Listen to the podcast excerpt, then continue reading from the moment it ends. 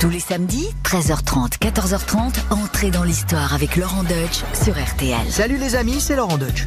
Aujourd'hui, je vais vous raconter la formidable ascension d'une femme et sa terrible disgrâce. Oui, c'est l'histoire d'une jeune lady qui ambitionne de se lier avec le meilleur parti. Après tout, elle a été élevée pour cela. Elle réussit au-delà de toute espérance, car elle va attirer l'attention du roi d'Angleterre qui tombe fou amoureux d'elle. Pour faire de cette femme aux yeux envoûtants sa reine, le roi sera prêt à tout. Même à provoquer dans son royaume un énorme schisme religieux. Vous avez reconnu celle dont je vais parler aujourd'hui? Elle est charismatique et habile stratège. C'est Anne Boleyn, bien sûr, qui paiera très cher d'être montée si haut. Car ce que donne le roi, il peut aussi le reprendre, surtout quand il s'appelle Henri le Huitième, Henri VIII. Partons donc à la cour des Tudors. Vous allez voir, elle est chatoyante. On y danse, on y joue de la musique et on s'y envoie des lettres d'amour. Mais elle est aussi cruelle, avec ses problèmes de succession, ses querelles religieuses et ses exécutions. Alors sans plus tarder, plongez dans le faste et les pleurs et entrez dans l'histoire. RTL, entrez dans l'histoire. Avec Laurent Deutsch. Je vous parle d'un temps où on ne considère pas comme nécessaire d'enregistrer la date de naissance des filles de l'aristocratie. Ce qui fait qu'on ne sait pas trop quand Anne Boleyn est née très exactement. Disons au début du XVIe siècle. Les Boleyn ne sont pas nobles depuis plus de quatre générations, mais ils sont très respectés. Merci qui? Merci Papa Boleyn. Thomas Boleyn.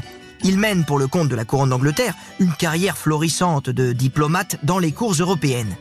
En effet, il est très doué pour les langues, il a beaucoup de charme et il sait s'attirer la faveur des puissants. Et ça, ça ouvre des portes à ses enfants. La régente des Pays-Bas, Marguerite d'Autriche, propose à Thomas Boleyn de faire venir une de ses filles à la cour. En effet, elle a besoin d'une demoiselle de compagnie.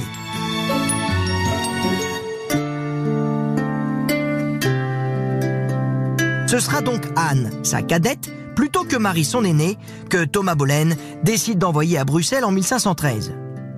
Faut dire qu'Anne, elle est très intelligente et c'est sa préférée. Vous vous rendez compte? Suivante d'une tête couronnée. C'est une place extrêmement prisée. Pour une demoiselle de la haute société, c'est un moyen de compléter son éducation, de se faire remarquer à la cour et de favoriser un bon mariage. Mais devenir la maîtresse d'un roi, on verra plus tard que ça aussi ça peut arriver. Bref, après les Flandres, où la petite Anne a fait une excellente impression, son père la place à la cour de France. Elle devient demoiselle de compagnie de l'anglaise Marie Tudor, qui a épousé Louis XII. Elle lui sert d'ailleurs souvent d'interprète pour converser en français avec sa belle-fille, Claude de France.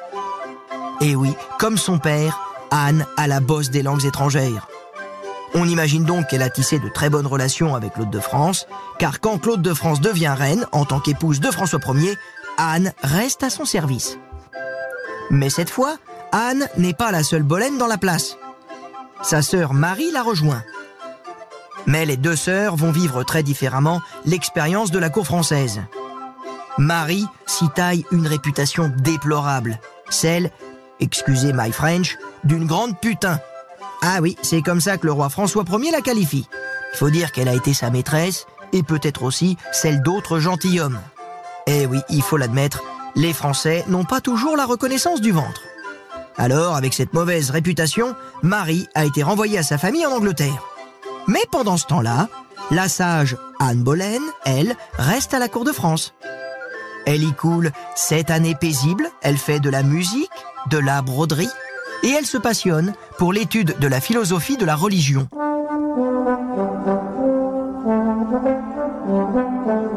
Elle a fait les Flandres, elle a fait la France, elle commence à avoir un CV conséquent. Assez pour que son père la rappelle en Angleterre en 1522. Elle est sans doute en âge de se marier. Elle fait donc son entrée à la cour d'Henri VIII, où elle fait rapidement figure de prescriptrice sur les questions de mode. Et oui, les tenues à la française étaient déjà très en vogue. Et s'appelait à la cour des Tudors, une cour très festive. Et Anne Boleyn s'y sent comme un poisson dans l'eau. Et elle va être, jamais 203, nommée suivante de l'épouse d'Henri VIII, la reine Catherine d'Aragon.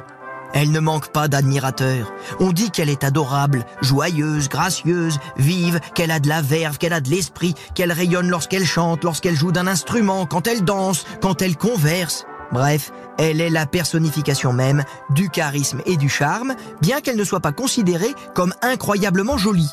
Et oui, ses cheveux bruns et son teint assez bronzé ne sont pas favorisés dans les canons de l'époque. Chacun s'accorde cependant sur le fait qu'elle a des yeux superbes, sombres et profonds.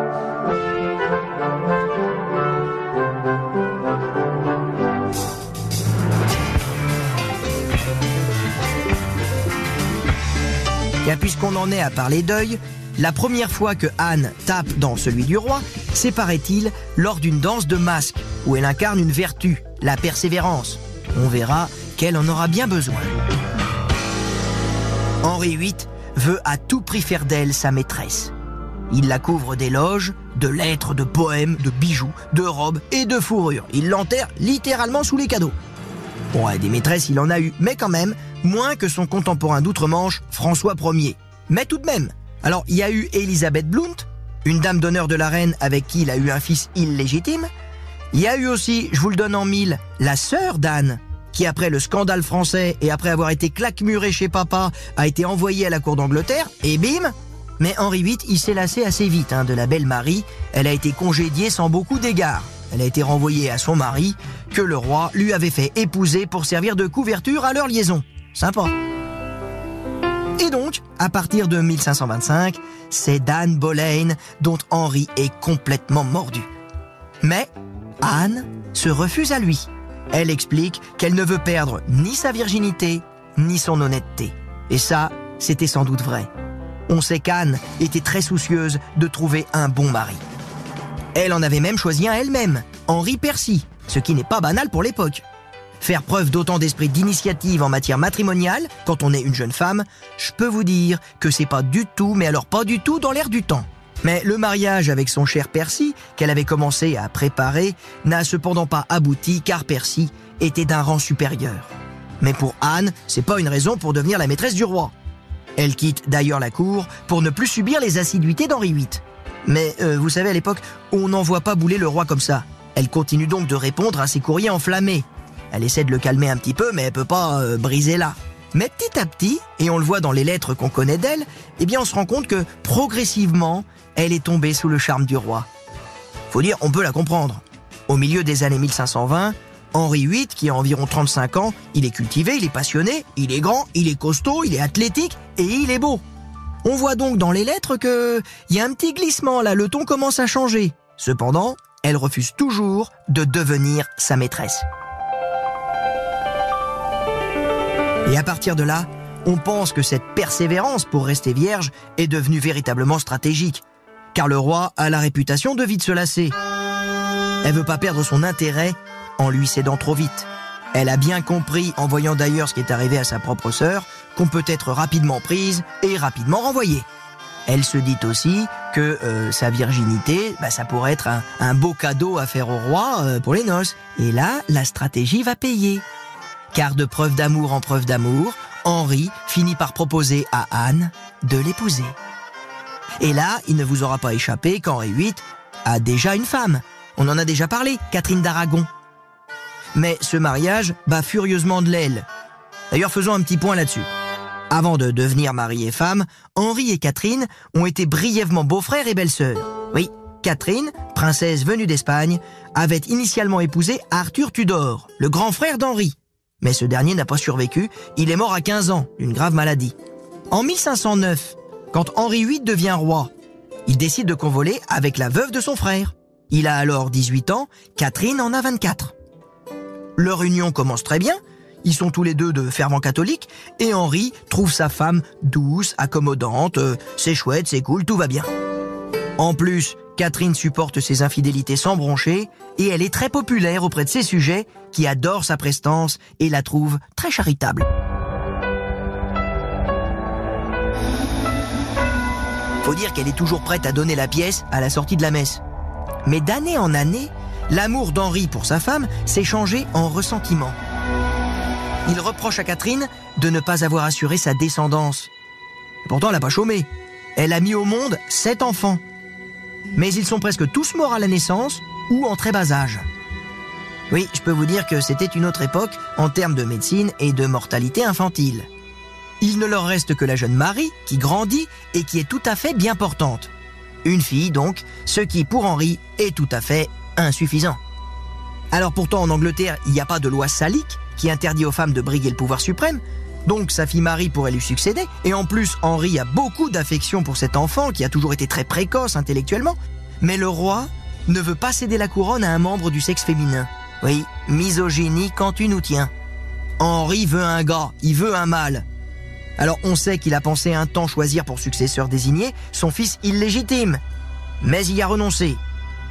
Il veut un fils né dans les sacrements du mariage. Et ce fils tant espéré, Henri va peu à peu se convaincre que ce n'est pas avec Catherine qu'il pourra l'avoir. Déjà, Catherine n'est plus toute jeune. De plus, Henri s'est persuadé que leur union a été maudite par Dieu. Et oui, je vous ai dit qu'Henri avait épousé la veuve de son frère. Eh ben ça, c'est pas autorisé par le droit canonique. À moins que le mariage avec le frère en question n'ait jamais été consommé. Au moment où Henri courtisait Catherine, les obstacles avaient été levés en bonne et due forme. Catherine avait juré qu'elle n'avait jamais fait la chose avec Arthur, qui d'ailleurs était très jeune au moment où elle l'a épousé, et qui était vite tombé malade. Donc ça pouvait passer. Et ainsi, le pape avait signé une dispense papale pour autoriser le couple à convoler. Henri et Catherine se sont donc mariés dans le bonheur. Henri a rencontré la pétillante Anne et il se débarrasserait bien de la vieille Catherine, un peu comme on se débarrasserait bien de vieilles paires de chaussettes toutes trouées. Et maintenant, ça l'arrangerait bien que le Saint-Siège décide que ce premier mariage était finalement contraire aux lois de l'Église.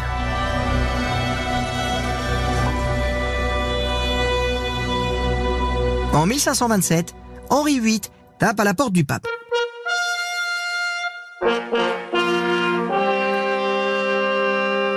Bonjour, monsieur le pape. J'aimerais faire annuler mon mariage, car je pense qu'il aurait jamais dû être validé par la papauté il y a 18 ans. Hein On est d'accord Vous êtes d'accord On est, euh, on annule Hein C'est fini, on recommence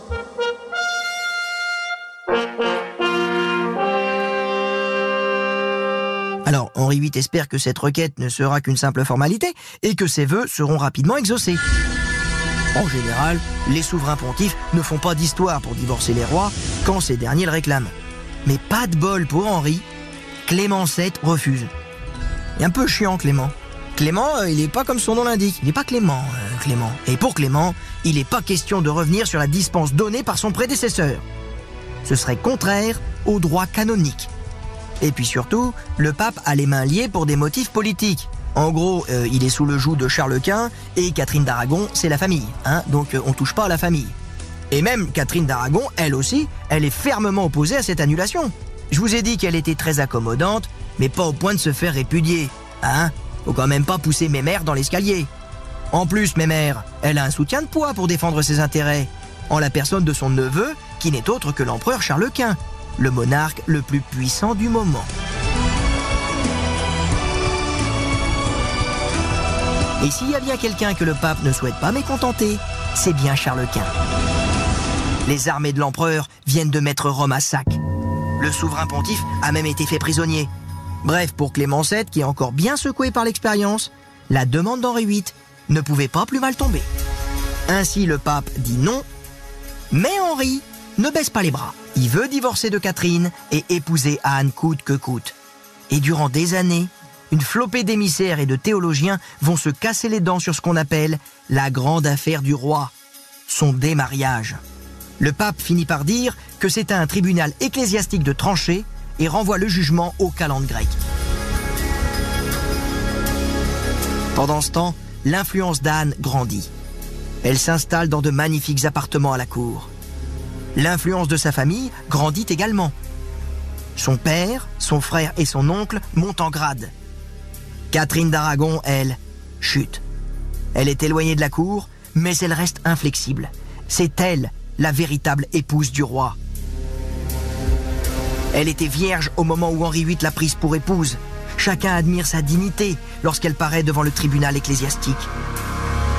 Et en 1530, le pape appose un refus définitif à la demande d'annulation du roi d'Angleterre. Henri VIII doit se rendre à l'évidence, il n'y a rien à tirer du pape. Il ne reste plus qu'une solution. Une solution qui bruisse dans l'entourage du roi. Se substituer à l'autorité pontificale. Eh oui, en Europe, le protestantisme prend forme. On ne parle que de réforme de l'Église, et nombreux sont ceux à dénoncer les abus du clergé, les superstitions du catholicisme, les hypocrisies de la papauté. Depuis son séjour en France, Anne Boleyn s'est en plus passionnée pour les idées des réformateurs protestants et pousse le roi à suivre les conseils de radicaux religieux tels William Tyndale, qui dénie l'autorité du pape et croit qu'un monarque doit diriger l'Église. Elle est aussi épaulée par Thomas Cromwell, qui a pris le contrôle de la supervision des affaires légales et parlementaires du roi. C'est Cromwell, protestant d'obédience, qui orchestre le schisme. En 1533, Henri VIII devient chef suprême de l'Église d'Angleterre. C'est la naissance de l'Église anglicane, une confession indépendante de Rome qui mélange des éléments du catholicisme et du protestantisme. Une Église qui, entre parenthèses, est toujours celle de l'Angleterre aujourd'hui. Et maintenant, Henri VIII a les coups des franches. Le mariage avec Catherine est déclaré invalide par un tribunal ecclésiastique anglais.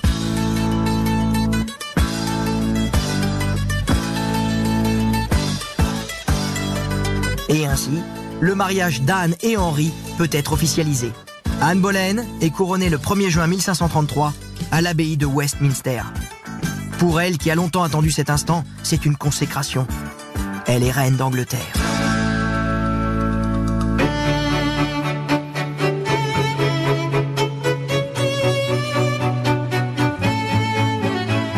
La devise d'Anne the Queen est alors The Most Happy. Et en effet, la vie maritale débute sous les meilleurs auspices. Les premières étreintes du couple marié ont été fécondes. Anne est rapidement enceinte et il n'y a pas de meilleure nouvelle pour celle qui avait promis d'offrir un fils à son roi.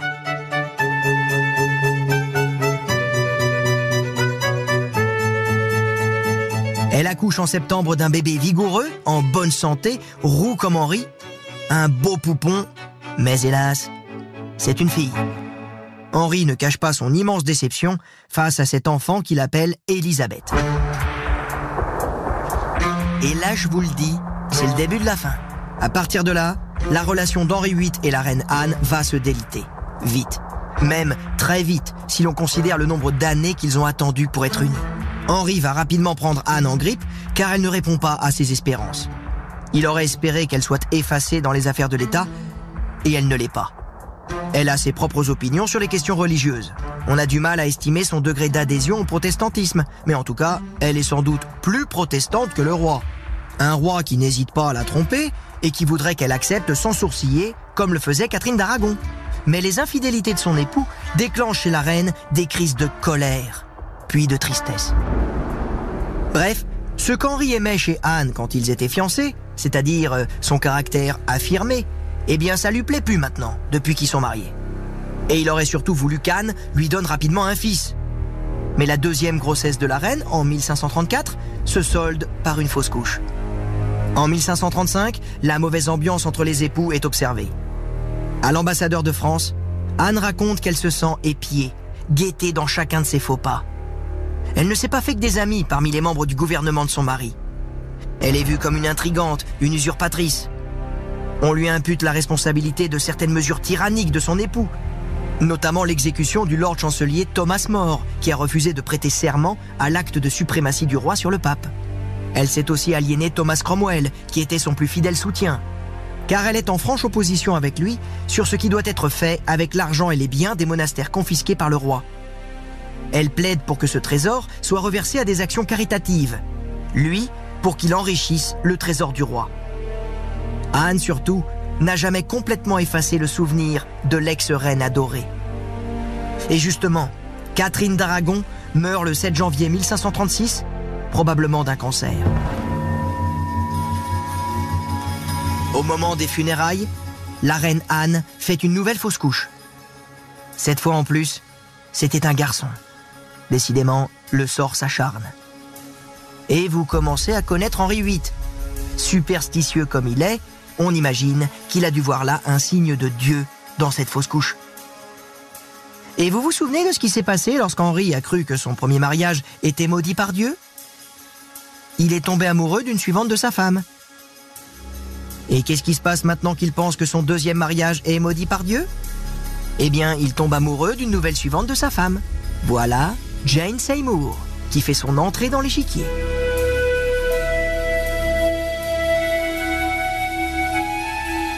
Jane ne ressemble en rien à Anne. Elle est pâle, elle est blonde, elle est douce, elle est réservée, elle est paisible. C'est décidé, Henri veut l'épouser. Il veut se débarrasser de sa vieille Anne, comme on se débarrasse d'une vieille paire de chaussettes trouées. Enfin, vous connaissez l'histoire. En plus, la ce Anne, elle a rien vu venir. Henri est persuadé que c'est Jane qui lui donnera un fils. Oui, on a déjà entendu cet air-là quelque part. Et comme cette fois, il n'y a plus aucun pape à qui rendre des comptes, ce que veut le roi, il l'obtient tout de suite. Alors on imagine Anne pas du genre à se laisser porter par les éléments, hein, à lutter face à cette disgrâce. Mais les moments où elle manifeste de la colère alternent avec des moments où elle essaie de se faire la plus discrète possible pour essayer de satisfaire le roi. Mais la machine implacable est enclenchée. Quand on perd l'affection d'Henri VIII, on ne la regagne pas. Et on veut éliminer Anne du paysage le plus vite possible.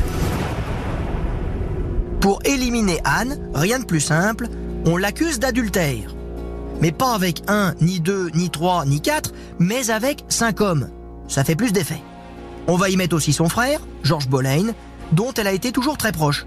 Et là, je vous le dis tout de suite, il n'y a pas le moindre début de preuve qui puisse faire penser qu'il puisse y avoir un fond de vérité dans ces accusations. Et entre nous, vu la pression des dernières années pour conserver l'amour du roi, on imagine mal Anne Boleyn, qui s'est toujours montrée plutôt chaste, aller bagnoder dans le lit de son frère ou avec une flopée d'amants. Et quand bien même elle en aurait eu envie, les risques encourus l'auraient certainement arrêté. Et oui, un roi a tous les droits d'être infidèle, sa femme n'en a aucun. Mais là, les historiens débattent encore. Henri VIII a-t-il été à l'initiative de ces allégations d'adultère? Voulait-il tellement se débarrasser de sa femme qu'il était prêt à passer pour un cocu? Ou était-ce plutôt l'entourage du roi, Cromwell en tête, qui a orchestré un complot pour des raisons politiques? En tout cas, ça arrange tout le monde de croire à ces accusations ou de faire semblant d'y croire. Les amants désignés de la reine sont arrêtés, tous nient évidemment, et c'est sous la torture qu'un seul du lot, un musicien, finit par se déclarer coupable. Traduits devant un tribunal, ils sont condamnés à la peine capitale. Vient le tour d'Anne. Face à la justice, elle se défend avec éloquence, mais les dés sont pipés. Ce sera la mort par décapitation. Dans la tour de Londres, où elle a été enfermée, Anne attend son exécution. On imagine alors qu'elle revoit défiler sa longue ascension et son déclin rapide. À qui pense-t-elle? Au roi, sans doute, qui lui a tout donné, mais qui avait aussi le pouvoir de tout lui reprendre, jusqu'à sa vie. Elle pense aussi sans doute à sa fille, pour qui elle avait beaucoup d'affection. Elle a appris avec déchirement que sa petite Élisabeth serait déclarée bâtarde. Oui, la roue tourne. Après tout, la fille de Catherine d'Aragon, la petite Marie, a connu la même infortune. Anne n'avait rien fait pour cet enfant, elle avait même encouragé le roi à s'en détourner et l'exclure de sa filiation légitime. Parce que Anne voulait tellement effacer l'héritage de Catherine. Ah, Catherine. On imagine qu'Anne pense aussi à Catherine. Elle la détestait. Chaque jour, elle a espéré la mort de cette idole. Peut-être comprend-elle maintenant qu'elle n'aura fait que poursuivre le même destin que cette reine réprouvée. Anne revit peut-être aussi avec nostalgie ses jeux d'enfance avec sa fratrie, elle pleure sans doute sur son frère Georges, qui vient d'être exécuté et qu'elle suivra dans la tombe. Elle n'a pas revu la belle Marie depuis que celle-ci a épousé un roturier. Peut-être envie-t-elle maintenant un peu cette sœur, qui n'a jamais été vraiment aimée du roi, mais qui, elle, au moins, gardera sa tête. Elle attend. Elle a peur, sans doute. Mais elle ne perd pas son côté bravache. Elle plaisante même avec son geôlier. Elle assure qu'elle a le cou si fin que le bourreau aura à peine à forcer sur la lame.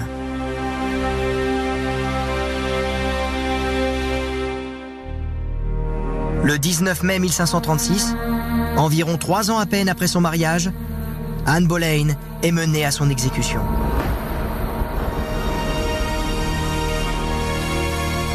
Elle porte sa petite coiffe française habituelle.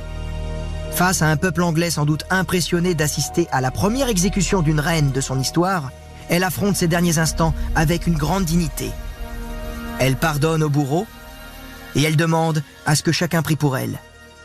Pour porter le coup fatal, elle a choisi l'épée, plus élégante et plus précise que la hache. L'épée frappe. Onze jours plus tard, Henri VIII épouse Jane Seymour. Et là, on pourrait baisser le rideau. Anne Boleyn est morte, Henri s'est remarié. Voilà, tout est mal qui finit mal pour Anne Boleyn. Mais vous vous posez sans doute encore des questions. Henri VIII aura-t-il enfin ce fils légitime pour lequel il a sacrifié deux femmes? Eh bien oui.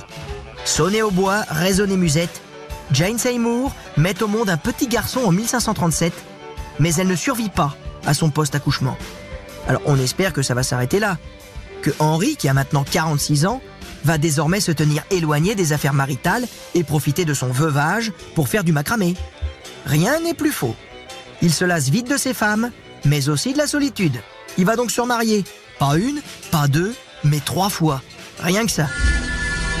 Sa quatrième femme, Anne de Clèves, il la destitue rapidement. Pourquoi? Parce qu'il la trouve moche. Bon, bah là, on peut pas lutter. On peut dire cependant qu'elle a eu plus de chance que la cinquième femme de la liste, Catherine Howard, qui elle finit aussi exécutée pour adultère. La sixième épouse, Catherine Parr, réalise quant à elle un exploit hallucinant, hein, elle réalise le par pour les golfeurs, et ce par, c'est de survivre à son mari. Oui, Henri VIII meurt, j'ai envie de dire euh, enfin pour ces dames, en 1547, sans avoir engendré de nouveaux enfants. Pied de nez à l'histoire, Édouard VI, le fils tant désiré, meurt à 15 ans d'une infection pulmonaire. Donc ce sont les filles qu'Henri VIII, leur père, avait écartées du trône qui se tailleront finalement dans l'histoire la part du lion. La fille de Catherine d'Aragon restaurera un temps le catholicisme et gagnera le surnom peu flatteur mais mythique de Bloody Mary. De quoi s'enivrer. Puis ce sera au tour d'Élisabeth, Élisabeth Ier, la fille d'Anne Boleyn, qui régnera 44 ans dans une ère de prospérité considérée comme l'âge d'or de l'histoire de l'Angleterre. Et en voyant la destinée exceptionnelle de cette reine, que je vous ai d'ailleurs raconté dans un précédent épisode d'entrée dans l'histoire, on se dit qu'on aurait aimé se glisser dans la tour de Londres où Anne Boleyn attendait la mort et lui faire savoir, lui dire Anne, tu as perdu, mais ta fille te vengera. Laurent Deutsch sur RTL, entrée dans l'histoire.